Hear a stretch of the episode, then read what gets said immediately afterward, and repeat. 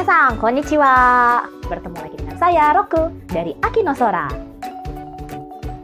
Pola kalimat kali ini adalah nani nani ni suru yang artinya kita memilih bisa jadi barang, bisa jadi makanan, biasanya digunakan saat kita membeli makanan atau membeli sesuatu.